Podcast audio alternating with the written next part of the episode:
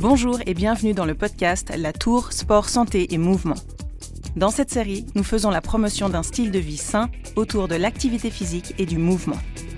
Ces podcasts vous donnent un accès direct aux conseils des plus grands experts. Que vous soyez sédentaire, sportif amateur ou d'élite, ce podcast s'adresse à vous.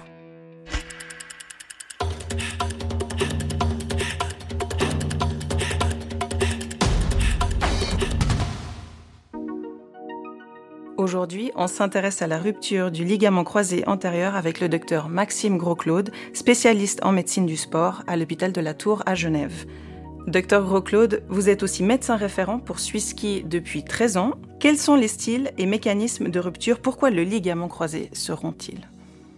Alors ça, c'est une très bonne question. Donc le ligament croisé antérieur a une certaine capacité de résistance qui est à peu près de 200 à 250 kg. Et puis, quand, les contraintes mécaniques sur le genou dépassent cette euh, capacité de résistance, ça mène à une rupture du ligament croisé antérieur. Alors, on sait qu'il y a certains mécanismes qui mènent à une rupture de croisée.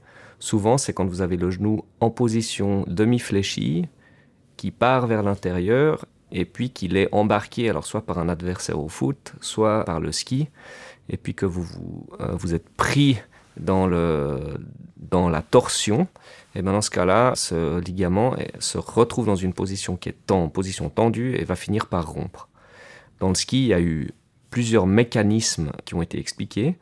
Alors soit c'est des grandes chutes à la suite de la réception d'un saut, typiquement quand on voit dans les descentes euh, à Lake Louise ou euh, d'autres descentes de Coupe du Monde, vous voyez que euh, le saut est déséquilibré, le skieur se retrouve en l'air à moitié à l'envers et retombe de manière hasardeuse. Là, il peut se tordre le genou de par l'accident. Ça, ça peut mener à une rupture du ligament croisé antérieur. Mais on voit aussi parfois des ruptures du ligament croisé antérieur sur euh, des accidents sans chute. Et ça, c'est lié au fait que le genou se retrouve dans une position de flexion maximale ou des fois d'hyperextension maximale. Et ça mène à la rupture. Et ça, ça peut toucher aussi un amateur euh, de ski. Il n'y a pas besoin d'être professionnel pour subir une blessure de ce type. Alors, ça se retrouve quand même plutôt chez les euh, skieurs qui skient bien ou chez les skieurs pros. Donc, ce phénomène de rupture, on appelle ça le phénomène de slip catch. Donc, ce phénomène de rupture du croisé sans chute, ça se retrouve quand même plutôt chez les bons skieurs.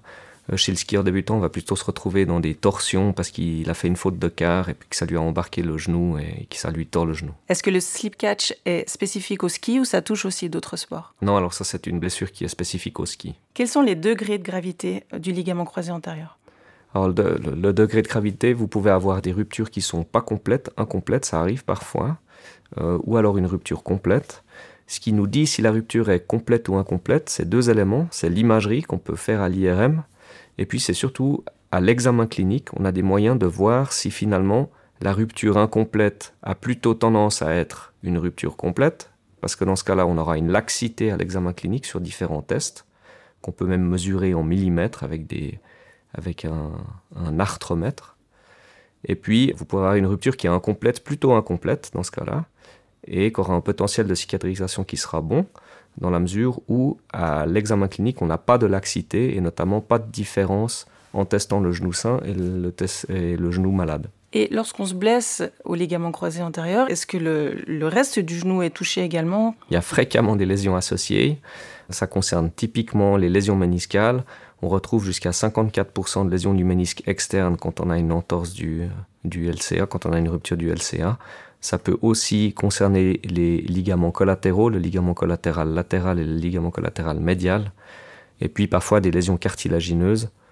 Euh, on a peut-être entendu dans, dans, le jargon euh, public entendre parfois de la triade malheureuse. Cette triade malheureuse, c'est la rupture du ligament croisé antérieur, la rupture du ligament latéral interne et la déchirure du ménisque interne. Alors concrètement, je tombe à ski, je suis sur la piste, j'ai un accident. Quelle est la première chose à faire? Qui dois-je appeler? Comment ça se passe?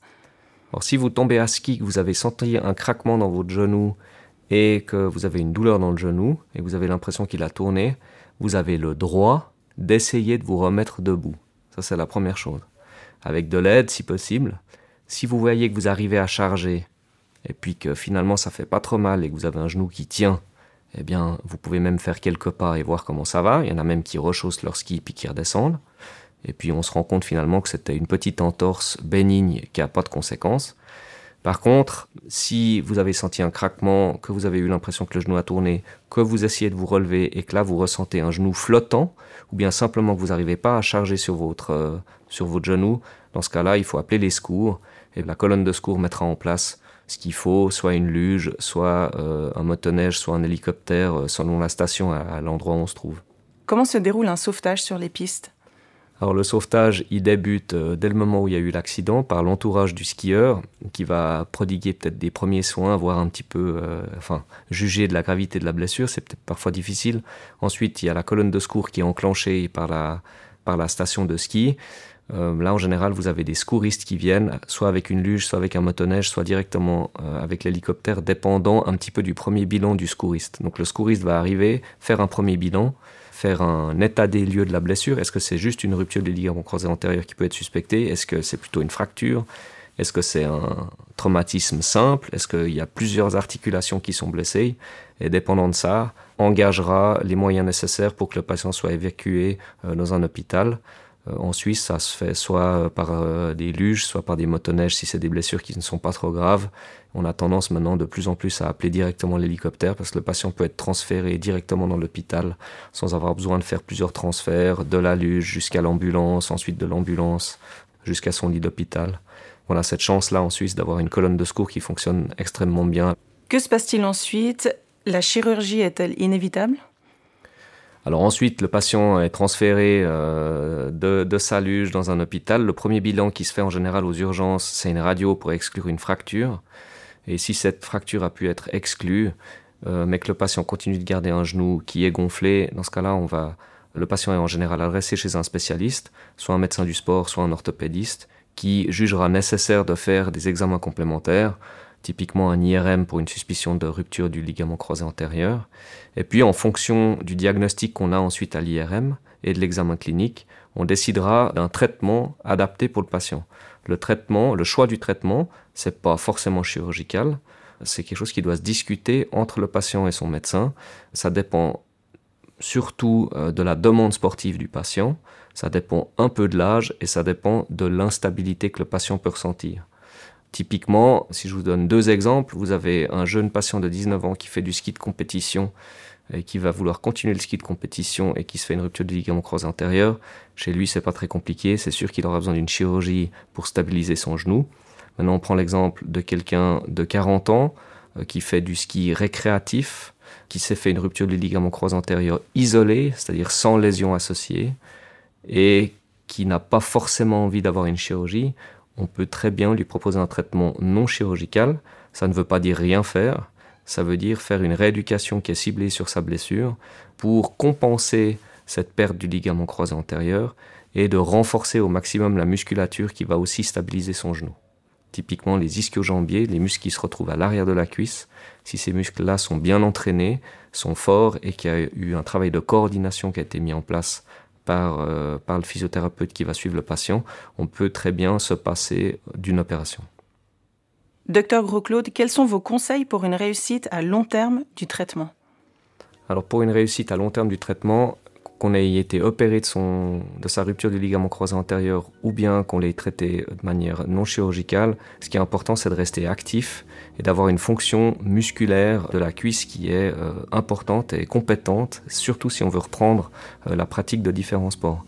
À long terme, euh, c'est important de rester fit, de ne pas prendre de poids, de garder une musculature saine autour de la jambe pour pouvoir garder un genou le plus stable possible. On sait que si on garde une micro-instabilité du genou qui n'est pas forcément ressentie par le patient, ça on retrouve ça surtout chez des patients qui sont sédentaires ou trop lourds, ça va mener à une arthrose précoce du genou.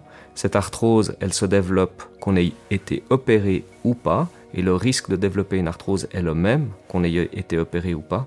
Et dans ce cas-là, pour prévenir cette arthrose, l'important c'est de rester actif, musclé, en forme et pas trop gros.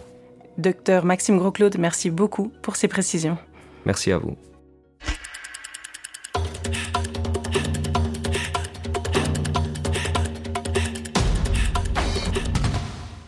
Pour plus de conseils, n'hésitez pas à nous suivre sur nos réseaux sociaux, Facebook et Instagram.